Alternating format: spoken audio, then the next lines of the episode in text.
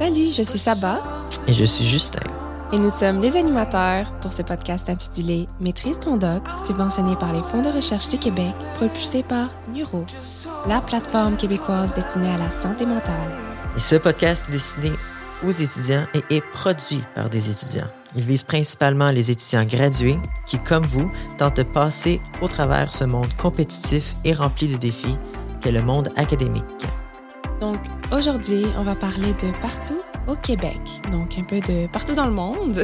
Les gens qui, viennent au Québec comme pour leurs études. Pour leurs études ou pour euh, n'importe quoi, mais ici, on a eu la chance d'avoir une discussion super rafraîchissante avec Alizé Coronek, qui vient de France et qui était euh, une étudiante de doctorat. Elle est venue à Montréal.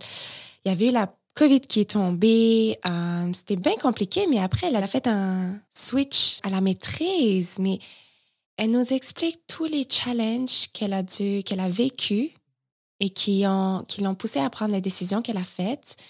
Et c'est tellement intéressant. Ouais. Et elle parle aussi de, de, notre conception de c'est quoi un doctorat, de c'est quoi nos, les études graduées en général. On pense souvent, euh, avant de les commencer, on a une certaine préconception de c'est quoi. Et elle dit que c'est pas la réalité souvent.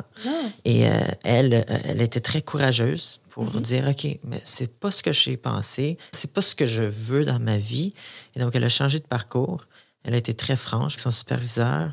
Et donc, euh, c'est une très belle conversation, très courageuse, Alizée. Ouais.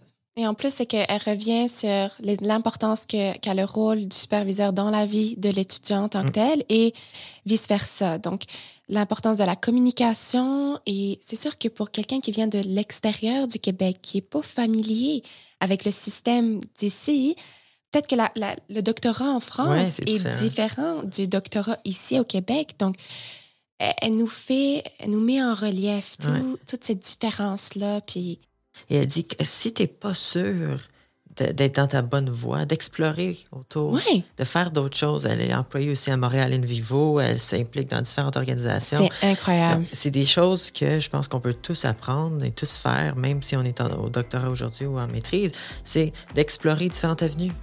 Même si on est dedans, Gardez les yeux ouverts. faut pas se fermer les yeux à notre entourage et à d'autres euh, opportunités. Donc sur ce, on va vous dire bon épisode.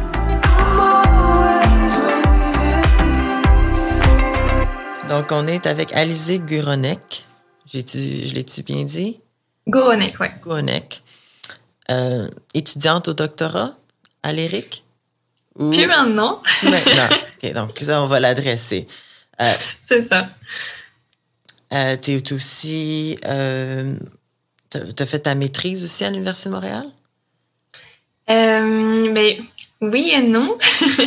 On va dire qu'en fait, j'étais, c'est ça, j'étais en doc, puis j'ai transféré pour passer à la maîtrise. OK, super. Donc, on va commencer par juste nous donner, euh, vous demander de nous donner une petite description de, de toi, de, de tes projets. Et euh, on va commencer comme ça. Ok. Euh, eh ben, je suis française. Je suis arrivée euh, au Québec il y a trois ans, en janvier 2018, à la base pour commencer un doctorat. Euh, je venais de terminer euh, mon école d'ingénieur en France, euh, une école d'ingénieur en biologie, et avec un, master en immunologie. Et puis j'avais envie de, de changer de scène. Donc j'ai débarqué au Québec pour commencer un doctorat. C'est ça. Et en fait, pendant la pandémie, ça faisait déjà plusieurs moments que ça allait pas vraiment. Et euh, la pandémie m'a permis de me poser et de, me, de prendre la décision d'arrêter mon doctorat, de transférer du coup à la maîtrise, histoire d'avoir quand même un diplôme de, de ces derniers trois ans. Et, euh, et donc, j'ai pu avoir mon diplôme de maîtrise en biologie moléculaire euh, en décembre. Félicitations. Ah, Wow. Félicitations. Oui. Merci. Wow. Donc, tu, tu travaillais toujours dans le laboratoire pour, euh, pour Oui. ton projet? C'est ça. Donc, avec la COVID, tout est tout, euh, tout, euh, s'est arrêté. Euh, oui, ça? plus de labo pendant plusieurs mois. Puis après, j'y suis retournée euh, terminer les dernières expériences nécessaires pour, pour obtenir la maîtrise. Puis ensuite, c'était quelques un mois et demi de rédaction. Ensuite, tout bien remettre au labo avant de partir. Et puis, c'était fini. Wow. Et c'était sur quoi ton projet? Je travaillais sur la sénescence et euh, le cancer de l'ovaire. donc l'impact de la chimiothérapie sur les cellules cancéreuses de l'ovaire. Et c'est ça. C'était vraiment un sujet très, très intéressant. J'ai beaucoup aimé travailler sur, sur ce sujet. Super. Donc, on est vendredi aujourd'hui. On commence toujours avec la même question avec tous nos invités. C'est vraiment un vendredi soir. Qu'est-ce que vous faisiez en tant qu'étudiante graduée? Avant et après pandémie. euh, hmm. euh, eh ben, souvent, c'est bon. Avant pandémie, peut-être que ça pouvait être sortir avec des amis, euh, dépendamment de si je devais aller au labo le samedi matin. Mais euh, maintenant, c'est plutôt euh, partager un petit repas commandé, euh, livré à la maison avec, avec ma coloc, puis un film tranquille, mais une bonne soirée. Souvent, on se raconte notre semaine, etc. Donc, il y a quand même un gros changement qui s'est passé. Le fait de sortir avant et maintenant, c'est plus à la maison, mais tu as quand même réussi à avoir ce côté plus cool de garder la soirée avec ta coloc, de pouvoir passer euh, du temps avec elle. Et euh, c'est ça. Puis, qu'est-ce que tu penses? Qu'est-ce que tu penses qui t'a amené à décider d'être en coloc? Est-ce que tu es le genre de personne. Parce que moi, personnellement, habiter en colocation, avec un, en colocation, là, je pense que c'est moi qui va virer fou ou la personne qui vit avec moi qui va virer fou. c'est comme je je suis pas capable et la personne va pas être capable de m'endurer. Donc, c'est quoi qui a poussé à, à... Est-ce que vous vous entendez bien? Est-ce que... C'est quoi l'expérience de, de colloque en temps de pandémie surtout? Là? oui, ben, au départ, je me, je me, suis décidée à aller en colloque quand je suis arrivée au Québec. Mm-hmm. Euh, parce que euh, bah, pour rencontrer des gens tout simplement, mm-hmm. pour pas être toute seule avant de, en commençant une nouvelle vie. Mm. Et puis euh, en fait ma coloc on s'est rencontrés lors du recrutement pour ah. pour le doctorat et elle est arrivée six mois après moi. Et quand elle est arrivée, ça se passait moyen dans sa coloc à elle aussi. Et moi, je commençais à en avoir un peu marre de là où j'étais. Donc, euh, je lui ai proposé, euh, comme on avait l'air d'être un peu sur la même longueur d'onde, qu'on se mette en coloc. Donc, on a trouvé euh, un appart ensemble. Et puis, bah, on s'entend vraiment bien. c'est pratique aussi d'avoir... Bah, avant, j'étais aussi au labo avec elle, pas ah. dans le même labo, mais on a pu partager, enfin comprendre ce qui se passait dans la vie de l'une de l'autre, euh, donc ça, c'est pratique aussi. Puis euh, on a le même rythme de vie, donc euh, à peu près. c'est une chance. oui, ça va.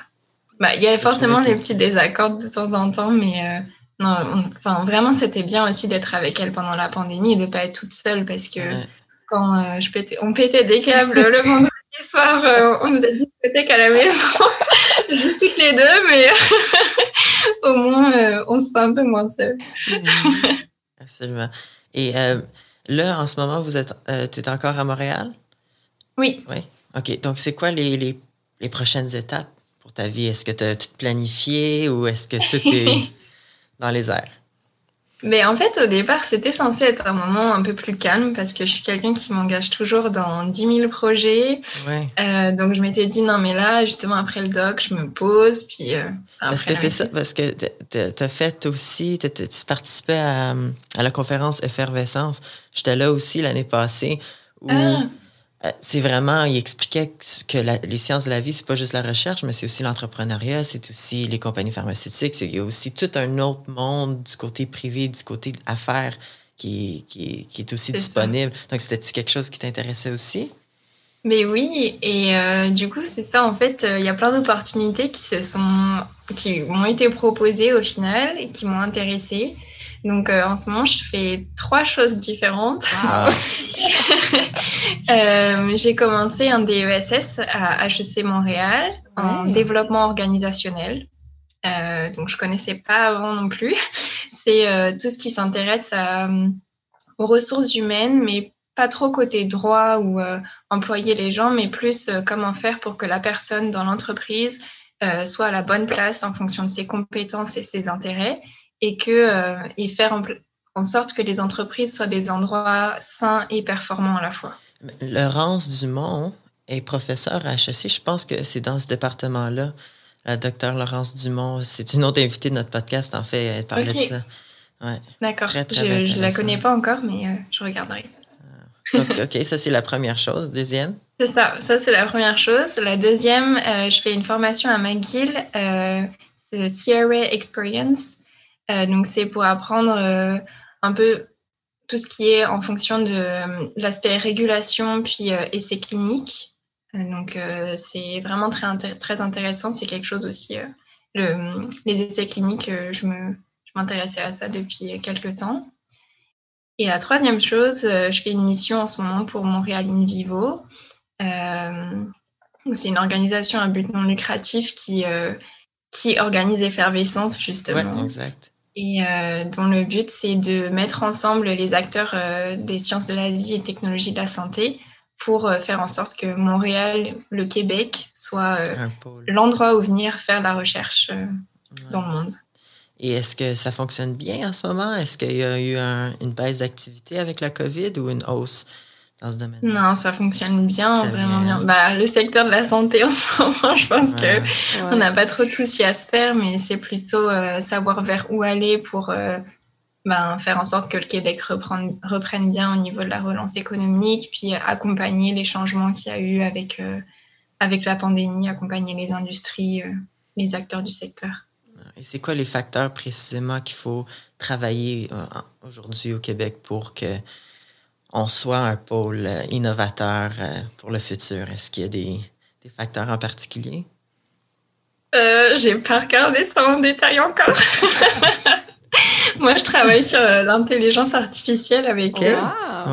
J'essaye de, de recenser justement les recommandations qui ont été faites pour que l'intelligence artificielle soit plus utilisée en santé, soit plus implantée. Donc, je peux te parler des recommandations là-dessus? Oui, absolument.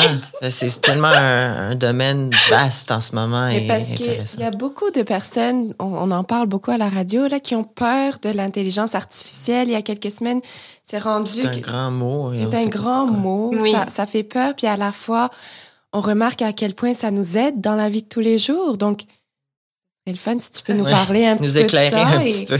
Y a-tu des côtés positifs, négatifs? Est-ce que c'est tout blanc, tout gris, tout noir? Mais oui, justement, c'est une des choses à prendre en compte. C'est ça va être euh, l'acceptabilité citoyenne et mm-hmm. surtout euh, former les citoyens, former tous les utilisateurs puis la relève, mm. mais euh, aussi les citoyens en fait à c'est quoi l'intelligence artificielle, comment ça fonctionne, c'est quoi les enjeux derrière aussi? Et, euh, et à l'éthique de tout ça. Donc euh, ça, c'est un point important, oui, des, des recommandations euh, que j'ai soulevées, mais enfin qu'on a soulevées. c'est un travail d'équipe. et, et est-ce qu'il y a des différences entre la, mentalité ou la culture organisationnelle ou scientifique ici au Québec comparativement en France? Y a-t-il des différences au niveau législatif? Ou? Au niveau législatif, je crois qu'au niveau des stratégies euh, pour l'intelligence artificielle, oui, il y a, enfin, il y a quelques différences. Je ne pourrais pas te dire en détail. Mhm. Euh, je sais que la France est pas mal euh, a une très bonne stratégie au niveau de l'intelligence artificielle. Enfin, c'est un pôle aussi qu'ils essayent de développer, mhm. mais je n'ai pas regardé en détail.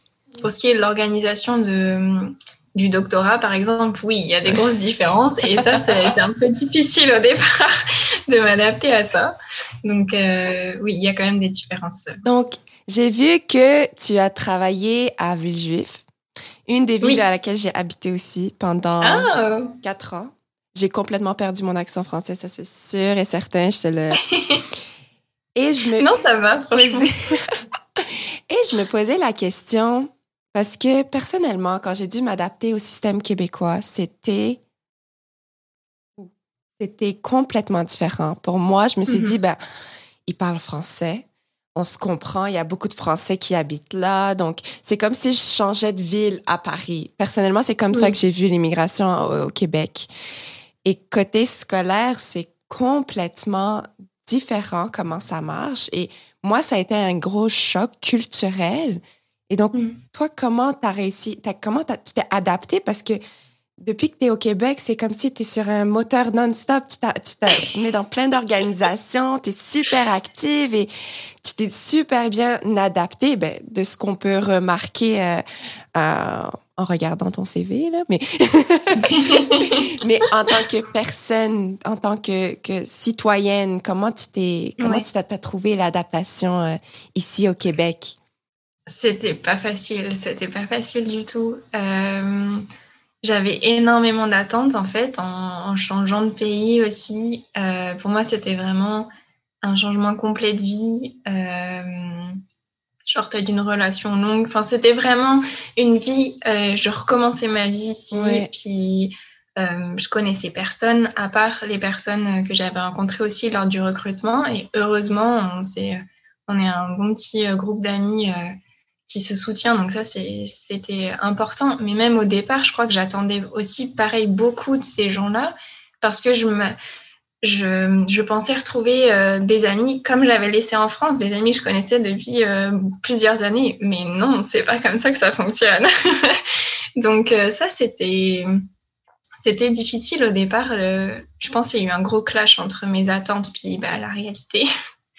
Donc c'était pas facile. Et euh, heureusement, la ville me plaît énormément. Je sais pas, le Québec, je me sens super à l'aise. Donc ça, ça a beaucoup aidé. Mais euh, c'était pas facile aussi, oui, avec l'organisation du doctorat, la façon dont on est managé. C'est quoi la différence? Je, je, comprends pas tout à fait. Comme au niveau Mais en fait, euh, en France, de, de ce que moi j'avais, euh, ce que je percevais du doctorat, c'est euh, on a une première question qui est quand même très spécifique, très définie quand on commence un doctorat, puisqu'on applique pour à la bourse d'école doctorale pour ce projet-là. Euh, alors que quand je suis arrivée ici, on m'a proposé un projet, mais qui était très très vaste. Et euh, il a fallu ensuite euh, bah, tout faire entre guillemets toute seule, pas toute seule parce qu'on est censé, mhm. on est quand même entouré un minimum. Mhm. Mais voilà, après ça dépend de euh, la façon dont on va être accompagné, et ce dont on a besoin. Euh, donc c'est c'est pas du tout la même façon de manager, je trouve. Euh, la façon dont ça se passe non plus, c'est aussi plus long. Donc on voit pas du tout un projet de la même façon que ce soit sur trois ans comme en France ou sur cinq ans minimum comme au Canada. Donc c'est différent. Est-ce que tu aurais aimé ça en savoir davantage sur comment ça se passait ici pour peut-être... Parce que ça, ça veut dire que, euh, question de personnalité, certaines personnes aiment ça, avoir quelque chose de vaste et pouvoir avoir la chance de choisir par eux-mêmes. Et donc, ils sont plus reliés à, à, leur sujet de recherche parce que c'est vraiment, c'est comme leur petit bébé. Donc, ils l'ont cherché, ils l'ont étudié au complet, mais pour quelqu'un d'autre, il y a besoin d'être guidé. Il y a besoin qu'on lui dise, on veut ça de toi, on a ces attentes-là et on veut que tu les satisfais. Donc, est-ce que tu aurais aimé ça en arrivant ici, que mentalement tu sois prête, tu aurais pu avoir ces informations à l'avance? Est-ce que tu avais fait des recherches ou autres euh, auprès d'étudiants ici pour savoir un petit peu comment ça se passe? Mais je savais un peu que ça se passait comme ça. Et en fait, c'est aussi ce qui m'a attirée parce que ah. j'étais, je pouvais rester en France, j'avais une bourse de thèse. Puis j'ai choisi de venir ici euh, pour faire ma thèse. Euh, et je me disais, ah, mais c'est, ça va me faire prendre plus d'autonomie, ça va me faire grandir, c'était un challenge. Et, mm. Et peut-être qu'à l'époque, je, je, me poussais, puis je comprenais pas qu'en fait, c'était pas forcément ce qui me convenait. Mm. Mais j'avais envie de le tester, puis je me disais, ça va me faire grandir. Mm. J'ai vraiment, je, l'ai choisi pour ça aussi en fait. Mm-hmm. Et puis au final, euh, ben, il y a ce qu'on pense qu'on est capable de faire, puisqu'on est capable de faire dans la réalité. et, et, en fait, au bout des, enfin, pendant les trois ans, je me suis rendu compte que ben, ça me convenait pas et que ben, j'y arrivais pas. Et, euh, et, au bout d'un moment, ça me faisait, enfin, j'étais plus heureuse du tout en fait, même si j'adorais mon sujet, puis et c'est quoi l'impact l'impact du superviseur dans tout ça? Est-ce que tu as choisi oh ton superviseur en avance avant de. On a une carte blanche du, des fonds de recherche du Québec. je tiens à le rappeler. euh, il y a beaucoup de choses. Enfin, en fait, si aussi je fais le DSS euh, enfin, mhm. développement organisationnel, c'est parce que mon, peut-être mon but ultime, ultime, ce serait d'aider les instituts de recherche à être des, comme un peu des entreprises, des instituts sains et performant. Hmm. Donc euh, ça, c'est quelque chose qui me tient beaucoup à cœur. Euh, Donc, il y a des a expériences personnelles là-dedans. ouais. Il y a des raisons. c'est ça. L'impact du, du euh, directeur de recherche, il est très important, je pense, euh, parce que c'est ça. Il, y a, il faut qu'il y ait un fit entre euh, la personne puis le directeur, puis des deux côtés. Enfin, moi aussi, enfin, en fait, ça vient des deux côtés. Je ne vais pas dire que tout est la faute de mon directeur de recherche parce que j'ai clairement ma part aussi là-dedans. J'avais beaucoup d'attentes envers lui, lui envers moi. Et peut-être que ces attentes n'étaient pas non plus totalement alignées. Puis le temps que bah, on s'en rende compte chacun, en fait, mais ça, c'était trop, enfin, entre guillemets, trop tard. Ça faisait déjà plusieurs années que j'étais là, puis, Ouais. puis ça marchait pas, quoi.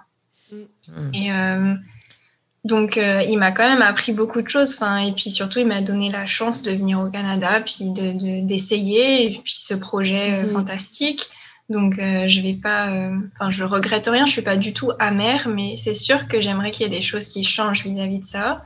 Et c'est un exemple que- précis de quelque chose? Précisément que ouais. les directeurs de recherche Mm. soient formés à manager des gens, à manager des étudiants. Parce que, enfin, je suis d'accord que c'est pas leur job au départ. De, Ouais.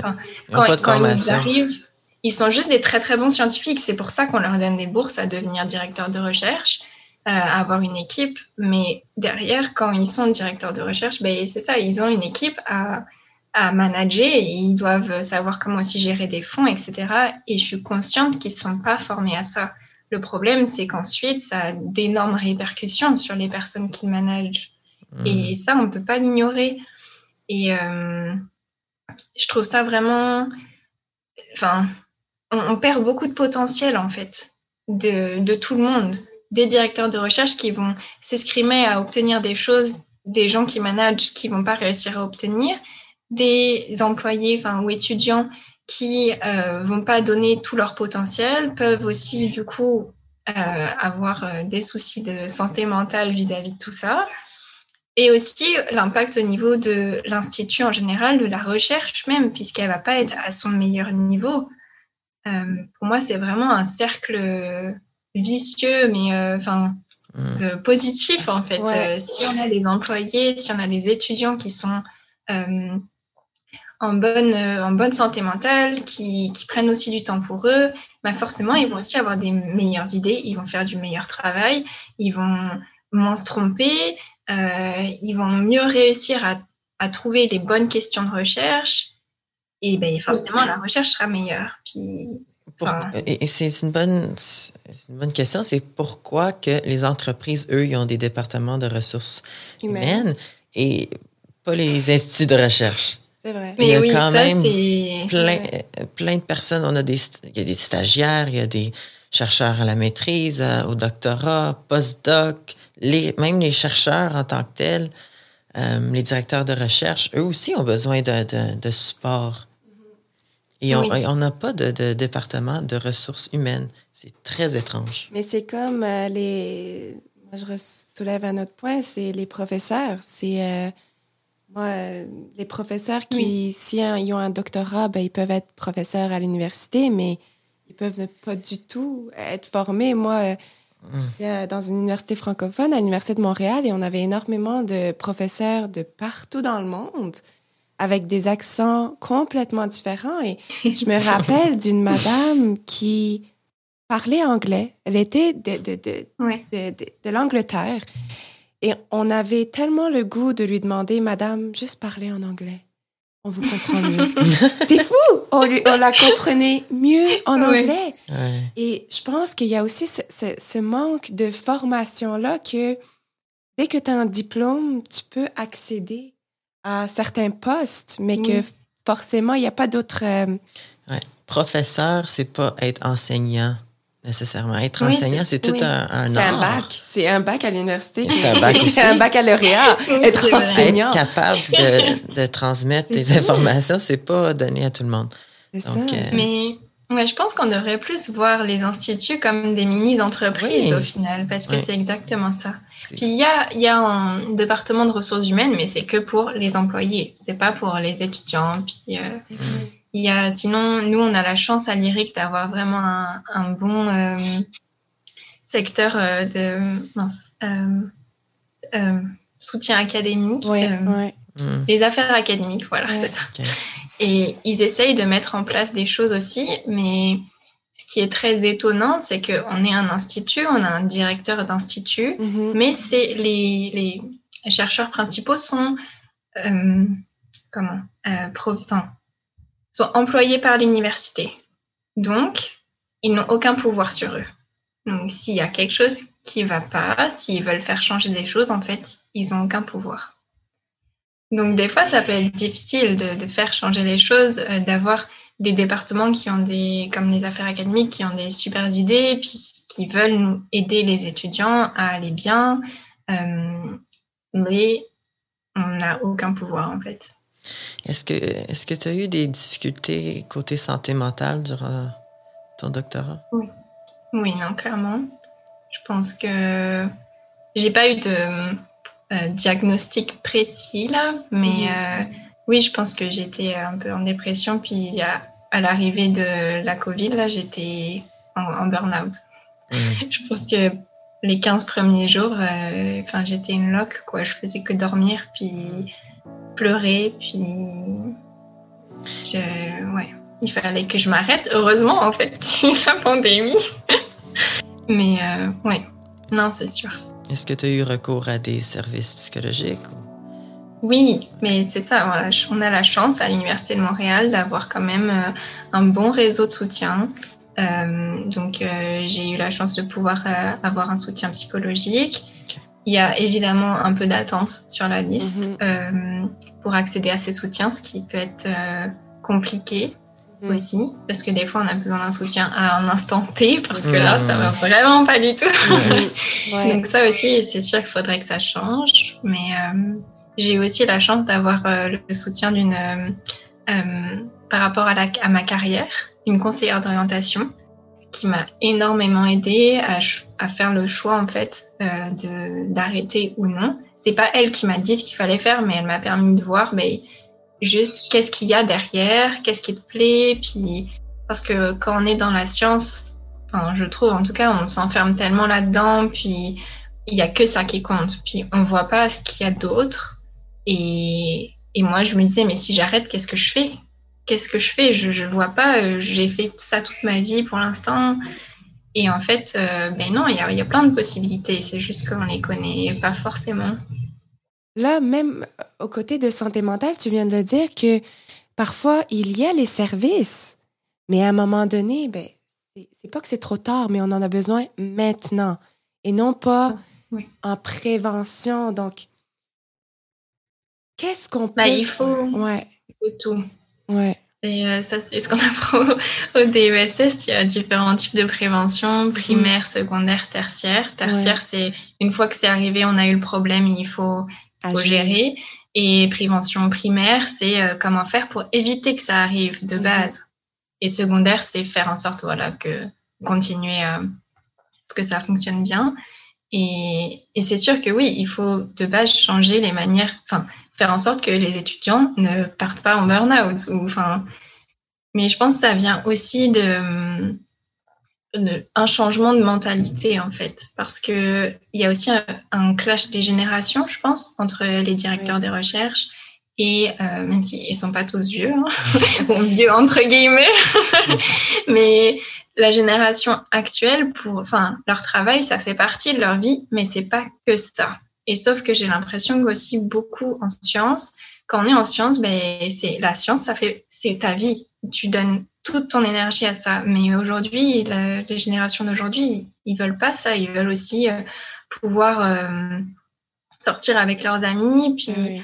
euh, passer du temps pour leur famille, faire du sport, enfin intégrer, enfin vivre en fait. Vivre comme un Même humain. si je veux pas dire que les directeurs de recherche ne, ne font pas, enfin ne vivent pas, mais je pense qu'ils ont, il y a une vision différente en fait de la science puis de l'implication du travail et la, la place du travail dans dans la vie des gens. Et il y a Et un sauf petit peu que ça, ils ont certaines personnes ont aussi du mal à le voir. Puis euh, Il y a un petit Ouais. peu d'égoïsme aussi du côté des directeurs de recherche parce que eux, ils sont vraiment, ils pensent peut-être seulement à leur projet, à leur laboratoire, à la productivité de leur laboratoire, Mhm. et ils regardent pas la santé de- des étudiants. Ils se disent, eux, dans, dans leur temps, eux, ils ont travaillé fort quand ils, quand ils étaient au doctorat, Eux, donc ils eux, ils vont travailler fort fort. aussi. C'est un petit peu... Comme moi, je l'ai mal vécu, tu dois mal le vivre en fait. Ouais. Comme moi, j'ai pas eu de vie pendant cinq ans, bah toi aussi, parce que c'est ça qui va faire de la meilleure science. Mais non, Mm. clairement pas. Je sais pas comment on peut faire de la meilleure science quand on est déprimé et puis que on pleure tout le temps versus euh, des je vais travailler un peu moins mais à côté je vais être super content puis je vais voir mes amis je vais avoir une vie sociale développée enfin Ouais. Je, c'est pas je me rappelle dans, dans un de mes laboratoires où je travaillais, euh, la, la, la, super, la, super- la directrice de recherche, elle aimait ça quand les gens restaient tard. Elle Ouais. aimait ça quand les gens partaient à 8 heures le soir, 9 heures le soir. Ah, elle part à 8 heures, c'est bien. Hmm. Et, et donc, les gens sont renforcés à penser à, OK, ils doivent travailler des heures de fou euh, pour satisfaire Les exigences et les les exigences. attentes. ouais. Et si tu pars à un temps normal, ah, mais c'est, t'es pas sérieux au travail. T'es, t'es pas. Il y a le côté oui de qualité. qu'on- On, entend tellement souvent qualité et quantité. Hum, la Et balance, La balance et le fait que tu viens de dire, Alizé, euh, oui, il y en a qu'avant, dans le temps, il, il fallait qu'ils fallait qu'ils travaillent fort pour la science et tout ça, mais il y a plein de découvertes qui se sont faites scientifiquement, voilà 20 ans, qui sont plus du tout adaptées à l'environnement dans lequel on vit en ce moment. Fait que si une Mhm. personne prend le temps de vivre aussi dans la vie en ce moment, il peut remarquer des problématiques et essayer de, par exemple, faire une recherche sur un sujet qui est adapté à ce qu'on vit en ce moment. Donc, oui aussi on parlait, euh, et, on parlait cette semaine avec une autre, euh, un- une autre chercheuse et elle nous disait elle a eu la chance de travailler sur le terrain et en même temps en recherche. Et elle a dit les deux se complémentaient tout le temps. À chaque jour, elle avait des questions que les personnes sur le terrain relevaient et elle les rajoutait dans sa recherche. Ça, ça rend la science Mhm. plus réelle, dans un sens, plus appliquée dans la vraie Oui. vie. Parce que c'est ça aussi, on parlait à santé publique dans, dans la direction de santé publique, comme dans les laboratoires. Il y a un. C'est un cercle fermé. Donc, tout ce qui se passe à l'intérieur reste à l'intérieur. Ça se publie sur Google Scholar. Il n'y a personne de tous les jours qui vont aller voir les recherches qui, qui sont publiées là. Et donc, il y a un, un manque de translation entre ce qui se passe dans les laboratoires et ce qui se passe en société. Donc, il y a vraiment un effort fait. qui doit être fait pour traduire ce qui se passe en science vers la vie, on va dire, réelle ou dans la vie de tous les jours. Et ça, ça va justement aider à, à bâtir la confiance des gens envers les Mm. scientifiques. Parce que sinon, les scientifiques, ils parlent euh, du chinois pour eux. Euh, C'est difficile à comprendre, c'est difficile à lire. On- personne ne comprend c'est quoi. Et donc, les, les gens de tous les jours, ils se disent, mon Dieu, c'est peut-être pas vrai ce qu'ils disent, là. Je, je comprends même pas. Donc, et, et c'est pour ça notre mentor, Dr. Sonia Lupien, elle Mhm. vulgarise ses recherches Oui. pour la population. Et c'est ça qu'on qu'on vise à faire ici à Neuro aussi, c'est on vulgarise ce que les chercheurs font pour les gens de tous les jours. Il faut aussi prendre le temps de, de souligner le fait que le mot vulgarisation scientifique, c'est pas péjoratif parce que beaucoup de personnes, quand on dit vulgarisation, ils pensent, ils mettent à vulgaire ou des mots Ou- ou qui ils se disent qu'on on, on le met pour, euh, pour des gens moins intelligents. Non, il y a Non. aucun. Moi, exemple, Justin est en neurosciences, il fait de la vulgarisation scientifique pour m'expliquer des affaires que je comprends pas du tout. Puis, pareil, de nutrition à neurosciences, Oui. ça se passe aussi à l'interne, mais Il n'y a aucune, aucun mal à ça. C'est bien. Le fait de vul- d'être capable de vulgariser ou de l'expliquer, ça, Oui. c'est, Un c'est- art. c'est c'est un art. Et c'est ça qui, qui, qui Oui, fait avancer l'art. les choses. Parce que, des fois, il y a des idées qui vont sortir des gens qui n'ont aucune expérience dans le domaine. Ils vont dire Ah, mais pourquoi tu fais pas ça? Et moi, j'ai commencé en recherche à 17 ans. À 17 ans, j'avais aucune expérience en neurosciences, mais il y a des idées qui ressortent comme Ah, ça, on pourrait utiliser ça pour faire ça. Et ils disent Ah, Mm. non, non, tu sais pas, à 17 ans, tu n'as pas, pas de connaissances, mais en fait, des fois, les réponses sont juste devant toi. Et quand tu es trop, t'es trop dans ta bulle ou tu penses trop à des choses compliquées, tu vois pas ce qui est devant toi. Donc, Oui. très important de vulgariser et, et- et encourager les gens à participer aussi. dans les projets scientifiques. Tu n'as pas besoin d'un doctorat pour participer à la science. La science, c'est pour tout le monde et ça devrait inclure tout le monde. Mm. C'est sûr qu'il faut, oui, euh, la communication au niveau politique sur n'importe quel sujet, en fait, euh, ça pour moi, ça n'inclut pas que la science, mais il faut plus de transparence puis d'explication aux citoyens pourquoi il y a des grèves ou quoi aussi. Bon, parce que des fois, évidemment, il faut, mais aussi parce que souvent, les gens ne savent pas et c'est pas clair ce qu'il y a dans les textes de loi. Les, les, politiques n'expliquent pas le fond de la réforme. Il faut plus de communication, c'est certain, et tout à fait aussi pour la science. Euh, ouais. On a eu la chance à l'IRIC, on a un groupe d'étudiants qui a monté euh, un événement pour justement inviter les gens à venir entendre euh, les vulgarisations euh, de projets, des projets d'étudiants. Et effectivement, c'est un art, c'est pas du tout facile de vulgariser. Du tout, du tout. C'est quoi le nom de... De, de l'événement? Dans les coulisses de la recherche. Dans les coulisses de la recherche. Est-ce que ça va être disponible cette année ou ça... Alors, euh, ça a été fait pendant deux ans. Pendant la pandémie, il n'y a pas eu parce que c'est une soirée très sympa où euh, il y a aussi un petit buffet, puis les gens changent de table pour voir différentes personnes et différents projets de recherche. Euh, donc, c'était à Lyrique. je sais que les étudiants qui organisent ça, donc Thomas Milan et Mireille Larouche, sont en train peut-être de monter quelque chose de plus structuré pour le proposer à d'autres d'instituts, donc j'ai hâte de voir ce que ça va donner. Puis, euh, Très hmm. intéressant. Et c'était souvent un succès, en tout cas. C'est fou comment il y a un besoin d'événements comme ça, parce que, je sais pas pour vous, là, mais moi, quand ça, ça, ça m'énervait, ça m'énervait quand je voyais quelqu'un qui disait une information comme « Ah, oh, j'ai vu ça sur WhatsApp » ou « J'ai vu ça sur Instagram », puis, puis il commence... toi, tu, je me considère pas comme une experte en nutrition, mais j'ai étudié dans ça, juste en neurosciences, toi aussi. Puis quand les gens commencent à dire des affaires qu'ils voient sur les réseaux, puis ils veulent. Ma grand-mère aussi. oui. Ma mère. La famille au complet. Juste les, les, proches qui commencent et ils veulent te convaincre oui. que cette affaire-là sur WhatsApp, là, c'est vrai, c'est sûr. Puis. Et, et, aussi, ouais. Non, mais c'est juste drôle. c'est drôle, mais aussi, il faut pas rire de ça. Non. Parce qu'après, ils vont juste s'y croire encore plus. Il faut pas aussi dire, ah non, tu as trouvé ça sur WhatsApp, euh, c'est sûr que c'est pas vrai. Non. Il faut écouter, premièrement, leur donner le temps de, de, de l'expliquer et après, expliquer ouais. la vérité. Mais d'une façon neutre, parce que sinon, ah non, moi je suis neuroscientifique, c'est pas vrai ça, arrête. Les gens vont pas écouter, ils vont dire, ils vont encore croire. Puis il va y avoir des clashs d'ego pas nécessaires. Moi, au début, je disais, mais mamie, ça n'a pas de bon sens. Puis je perdais patience. Je perdais patience. Je disais, you know what, pense que tu penses. Mais il faut pas faire ça. Et au contraire, tu t'assois et tu expliques plusieurs fois. Parce que comme ça, ils vont développer le lien de confiance avec toi. Puis ils vont comprendre petit à petit. Mais il faut pas perdre, faut pas perdre la patience. Parce que nous, exemple, pour certaines, ça a pris 15 ans pour comprendre quelque chose.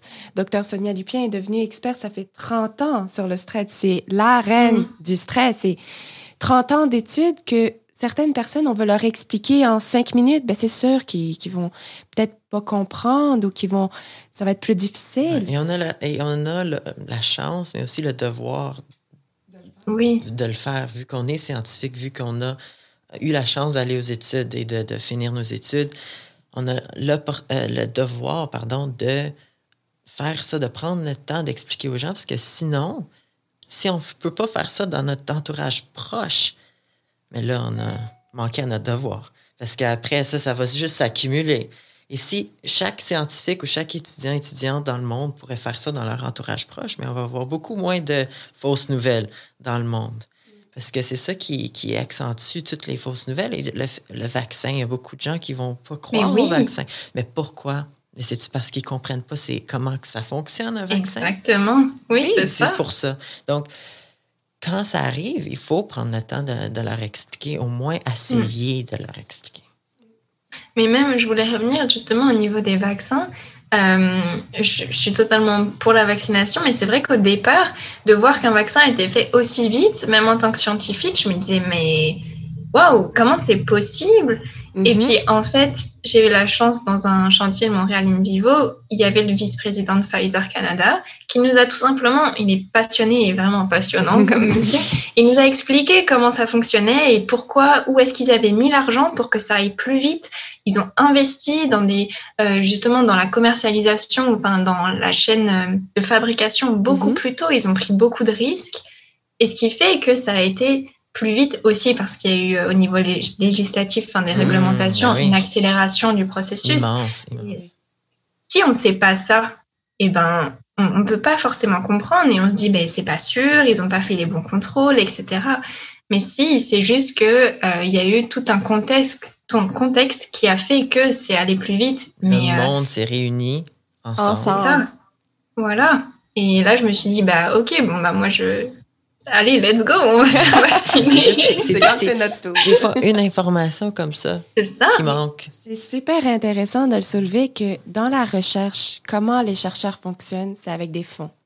Avec des, ça peut être des fonds privés, ça peut être des fonds gouvernementaux, des fonds. Et pourquoi certaines recherches prennent des années, c'est que pendant des années, les chercheurs doivent convaincre les personnes qui vont leur donner des fonds que c'est essentiel à faire et tout ça. Donc, ça prend des années jusqu'à temps qu'il y ait les fonds nécessaires pour pouvoir développer un hmm. vaccin, un médicament ou autre. Mais en ce moment, avec la COVID, tout le monde s'est rassemblé et tout le monde, tous ces investisseurs privés, publics, tout le monde a investi dans ça parce qu'ils croient en ça et ils savent que la population a besoin de ça. Ben, c'est sûr que ça va plus vite, ça va pas prendre des années à faire. Hmm. Donc après, la science, c'est long aussi. C'est long. Le processus de science, c'est long. Et puis ça, des fois, les gens, ils ont du mal à comprendre que ben, les cellules, ça met du temps à pousser. Le faire les expériences, ça met du temps. Il y a deux choses euh, qu'on manque en science, c'est l'argent, mais aussi le temps. Ouais. Le temps, c'est les deux facteurs euh, essentiels. Et puis, euh, je voulais juste revenir tout à l'heure, on disait il faut plus de, de translationnel entre mhm. la recherche puis la vie réelle. Je suis entièrement d'accord, mais il faut pas oublier aussi quand même la recherche euh, pure, enfin entre guillemets pure, euh, fondamentale, euh, traditionnelle sur sur des mécanismes, etc. Parce que c'est ça en fait, c'est les, les les pierres de base qui nous permettent ensuite de faire des recherches plus translationnelles. translationnelles. C'est la base de tout en fait, de comprendre qu'est-ce qui se passe derrière. Oui, on n'a pas besoin. C'est sûr que les chercheurs ont besoin d'identifier les différents cycles qui se passent de les molécules, il y a toujours des noms bizarres, là. Puis après, je me rappelle le cours d'organique où tu avais plein d'affaires, là. Mais t'as pas à dire ça à une personne, tu sais, une personne dans la rue, là. Tu peux lui donner la phrase de fin. Ça égale ça. Ou ça, hmm. ça peut emmener ça. Ou ça, ça peut influencer, là. Mais t'as pas à dire CH4 fois 3. je m'en rappelle plus.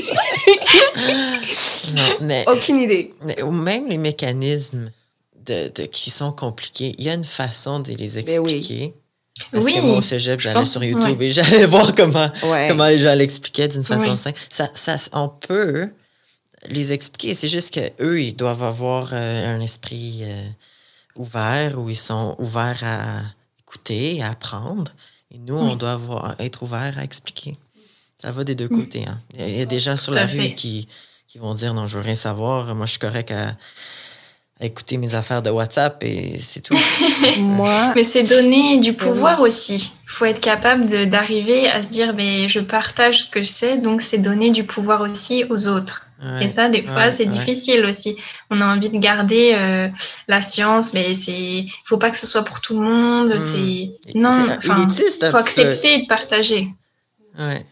Hmm. Absolument. Euh, moi, je dirais que faut être créatif faut être, moi, la biologie, je l'ai appris en chanson avec un vidéoclip parce que le professeur au cégep, il se mettait sur la table, il mettait la vidéo, puis il faisait toutes les mimiques, puis il expliquait tout. Donc ça, ça m'est resté dans la tête tellement je me dis, c'est le meilleur prof, docteur Guizovin au cégep euh, Collège Jean de Membre de neuro, membre de neuro. membre de neuro. Magnifique c'était méthode d'enseignement que vu que c'est visuel, vu que ça parle, il, il le montre, il, on l'écoute, il y a tous les sens qui sont... Ouais. D'où l'art de, de, d'enseigner, D'enseigner. en fait. Mm. Ouais, Tout donc à fait. C'est, c'est Ouais. complètement incroyable. Ouais, donc, pour expliquer ça qu'il faut aller dans, dans cette voie-là, c'est ça qu'on essaie de faire avec Neuro, c'est comment rendre les informations plus accessibles, les, les informations complexes, mais plus, pas juste intéressant, mais simple à comprendre, Oui, euh, animé, accessible. euh, accessible. Oui, oui, voilà. accessible. Mais je veux juste revenir, Alizé, à, on, on parlait de tes trois projets en ce moment. Un, Oui. deux, c'est, c'est trois gros projets, grands projets, importants pour toi. Mais autour de ça, est-ce que tu as assez de temps de vivre, justement? Euh, c'est une, une bonne question. Que- Euh, non, c'était un peu la folie là depuis euh, depuis début janvier. Mais hum, on va dire que ça me fait beaucoup de bien aussi de faire autre chose. Euh, et puis aussi de faire des choses différentes. Enfin, les- trois choses différentes. Du coup, je passe jamais beaucoup de temps sur quelque chose. Enfin, Mhm. je passe du temps, mais euh, je switch assez rapidement euh, entre les sujets. Puis euh, ça me permet aussi de rester euh, motivée. c'est Puis, ça qu'on parlait hier. On parlait justement de ça avec quelqu'un d'autre, euh, des, des chercheurs en stress. C'est qu'une façon de, de rester motivé pendant ces, ces temps particuliers, c'est vraiment avoir plein de projets. faut que s'il y a un projet qui, qui tombe à l'eau, mais tu as au moins deux autres à, à te-. Et ça Ça- dépend des personnalités. Mais ça, c'est pas facile, ouais. C'est ça. Ça dépend beaucoup des personnes et faut savoir, la, chaque personne a sa propre balance. Moi, je sais que je verrais folle quand je devais euh, changer de projet parce qu'il faut que tu t'adaptes. Il faut énormément s'adapter. Et moi, la question que je voudrais poser à Alizé, es-tu heureuse maintenant par rapport à l'année dernière? Oui. Wow. Oui, oui, oui. C'est sûr que je regrette euh, pas à 1000% là, d'avoir euh, pris cette décision.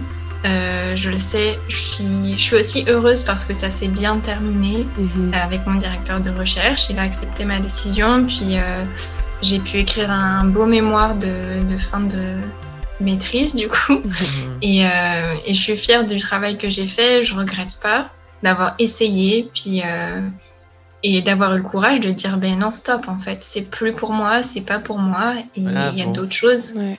Bravo. Félicitations. On est fiers de toi aussi. Vraiment, très fière. Merci. Très fière. Ouais. C'est- Ça m'a pris du temps. hein. J'ai pris réaliser. vraiment beaucoup de temps Ouais. à m'en rendre compte, puis à l'accepter surtout.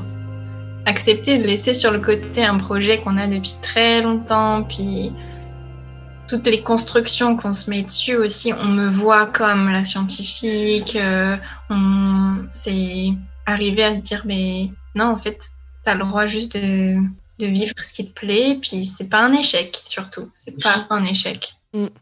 On se construit euh, une vie dès qu'on est enfant, de qu'est-ce qu'on veut faire. Tu sais, quand les gens te demandent qu'est-ce que tu veux faire dans la vie, moi, j'aime pas cette question. C'est horrible comme question. J'aime, je déteste cette question. Qu'est-ce que tu veux faire dans la vie? J'en ai aucune idée. J'ai trois ans. Laisse-moi tranquille. Laisse-moi tranquille.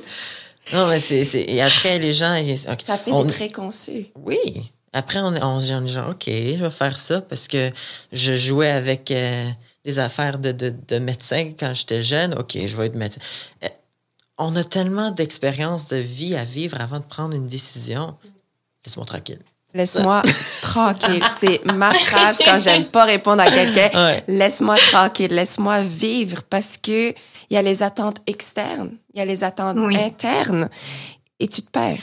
En tant qu'humain, tu te perds parce que tu sais plus qu'est-ce que t'aimes. Et c'est Oui. C'est difficile de retrouver ce côté. Tu te poses, tu oublies tout ce que tu as appris jusqu'à maintenant et tu te dis qu'est-ce que j'aime faire? Qu'est-ce que, où je me vois aller à partir de maintenant? Parce que tu as tellement d'attentes, tellement de stress. Ça peut Mhm. que. Ça se peut que ce soit pas beaucoup, là, mais ça a énormément d'impact sur la manière que la personne veut agir. Ah mais oui, totalement. Puis quand on est déprimé, quand on n'est pas bien, mais on voit pas, on voit rien autour de soi en fait. On, on voit pas toutes les possibilités qu'on a. Puis C'est un bloc complet. Et donc, euh, les parents qui nous entendent, ne demandez pas à vos enfants de 3 ans qu'est-ce qu'ils veulent faire dans la vie. Laissez-leur le champ, la chance Ouais, ils De- vont tout Laisse-leur la- la- D'essayer. l'opportunité de tout. oui, de faire des conneries, de faire des, des bonnes choses, de faire des bonnes actions ou de faire des bêtises. C'est un Ils enfant. vont apprendre. C'est apprendre. De, oui, de prendre le temps d'essayer, c'est sûr, oui. Et donc, comme toi. J'avoue que mes parents n'ont jamais mis la pression. J'ai toujours eu de la chance vis-à-vis de ça. J'ai même pris moi-même euh, le, décision. le contrôle de là où je voulais aller, mhm. puisque bon, après le lycée, ils étaient un peu perdus dans toutes les possibilités qu'il y avait. Donc, c'était à moi de, dire ben, je veux essayer d'aller là, puis je vais essayer de faire ça, etc. Mais euh, final, c'est moi totalement qui me mettais la pression toute seule, il hein, faut le dire aussi. Et c'est pour ça que tu ne regrettes pas tes décisions non plus, parce que ça, ça vient de toi. Ça vient de oui, tout à fait. Il n'y a pas quelqu'un d'autre qui va dire quoi faire. C'est moi-même que j'ai pris la décision, j'ai assumé cette, cette décision-là, et je vais vivre avec les conséquences, positives ou négatives. Et, euh, et comme tu as fait, Élisée, c'est un exemple super pour notre auditoire, pour notre audience, c'est le fait que tu as pris la décision de venir au Canada, de poursuivre tes, tes, études dans un. Changer de vie. Oui, changer de vie, recommencer pour. Pas parce que, parce que tu voulais essayer. Et tu savais que peut-être c'était pas pour toi, mais tu voulais quand même essayer. Right? Mm. Et je savais pas si. Je me posais la question, mais je savais pas si c'était pas pour moi. Mais je voulais essayer aussi, c'est sûr. Exactement. Donc, c'est ça ce qu'il faut. Il faut dire aux gens que c'est. Il faut essayer parce que et il faut prendre le temps de se parler à l'interne et parler aux autres. Le fait de, de, de, de, se reconstruire sur soi et de dire qu'est-ce que toi tu veux comme personne? Parfois de se parler à la deuxième personne, qu'est-ce que toi tu veux? Et aussi dire aux autres, aux superviseurs de recherche, aux parents ou à tes proches, faut leur parler. faut ne pas être gêné. Et si quelqu'un fait quelque chose que tu n'aimes pas, tu dis Laisse-moi tranquille. c'est la citation Après, il faut aussi qu'il y ait l'écoute de l'autre côté. Exact. Parce que c'est compliqué de parler, de, de, dire que ça va pas à son directeur de recherche, que ce soit écouté, entendu. Puis, euh, c'est les problèmes de santé mentale, c'est compliqué dans la, dans la science, enfin, je pense dans, beau, dans la société en général, mais euh, ouais, reconnaître que ça va pas. C'est souvent quelque chose les gens disent que c'est un signe de faiblesse ou ils le voient comme un signe de faiblesse. Mais ce n'est surtout pas ça. Mais oui. Mais il faut, il faut que les superviseurs de recherche comprennent ça. Et ça devrait être une discussion à avoir avant même d'entrer dans le laboratoire. Avoir, de commencer cette conversation-là avant de choisir et d'être, entre guillemets, pogné avec ce, ce, superviseur-là. ouais. De, de, parler ouvertement, dire, regardez, qu'est-ce que vous pensez de la, de, de de, la santé en général, la santé mentale? Est-ce que la santé de tes, chercheurs, c'est une priorité? C'est des discussions, c'est des questions que tu devrais avoir. Mais on s'adopte aussi. Il faut dire que le chercheur est avec cet étudiant ou les étudiants pour quelques années. Mm. Et les étudiants sont avec ce chercheur pour quelques années. Donc, c'est un processus d'adoption. Il faut qu'on fasse nos recherches à l'avance. Il faut qu'on discute à l'avance de, regarde, moi, je suis comme ça. Mm. Toi qui as commenté, parce qu'on va devoir travailler pendant un bon bout ensemble. Mm. C'est pas juste le projet de recherche qui compte, c'est vraiment la... La vie au complet. L'humain. La, connexion. Humain avec humain, c'est ça, on avait dit dans un autre épisode. Mais ça, je pense, oui, ça vient des deux côtés. Il faut faut s'adopter, comme tu dis, et euh, faut s'adapter aussi. Enfin, j'ai vu des changements dans mon directeur de recherche euh, dans les dernières années, et puis moi aussi j'ai changé. Donc, euh, et puis il y a aussi, enfin, ça, en fait, c'est difficile parce que ça demande de beaucoup se connaître. Mais bon, quand on commence une thèse, on est quand même jeune. Est-ce qu'on se connaît vraiment beaucoup? Je pense, enfin, c'est un processus qui dure toute la vie, donc. oui, oui. Euh, c'est difficile. Donc, c'est aussi OK d'essayer puis de se rendre compte que ça marche pas. Donc, euh, mais, mais oui, c'est quand même avoir une, une discussion euh, au départ, dire comment tu vois les choses, c'est important, c'est certain. Mais il faut des deux côtés être capable de dire ce qu'on veut, puis de l'entendre, puis d'arriver à savoir si c'est aligné avec, avec nos valeurs, puis exactement où on veut aller. Super, super. Alizé, c'était un vrai et un sincère plaisir pour nous de t'avoir sur l'émission. En dernier, juste une dernière recommandation pour les étudiants gradués du Québec aujourd'hui, c'est quoi? Euh, prenez du plaisir à faire votre recherche puis à vivre votre vie en général. Ouais. Et la clé, être heureux. Trouver ce bonheur interne qu'on a avec soi-même et avec l'environnement. Je pense que c'est super N'hésitez pas à demander de l'aide pour trouver ça, pour cette sérénité. super, super. Merci, super. Merci infiniment, Alizé. Alizé. Ce fut un grand plaisir de t'avoir sur le plateau. Ben, j'aurais aimé qu'on soit là en vrai. là. Un jour. Un jour. On va le refaire. On va le refaire. La série personne. 2, on a une série Ouais. 2 qui s'en vient. J'espère que tu as aimé ta- ton expérience. Mais oui, merci à vous. Surtout, je ne sais pas si ça va être dit, mais merci à vous de m'avoir reçu et puis proposé euh, ouais, de participer à ça. C'est non, c'était vraiment chouette. Yeah. Merci beaucoup. Merci puis de votre toi. partage, puis de votre écoute. C'était Mais merci à toi. Merci à toi.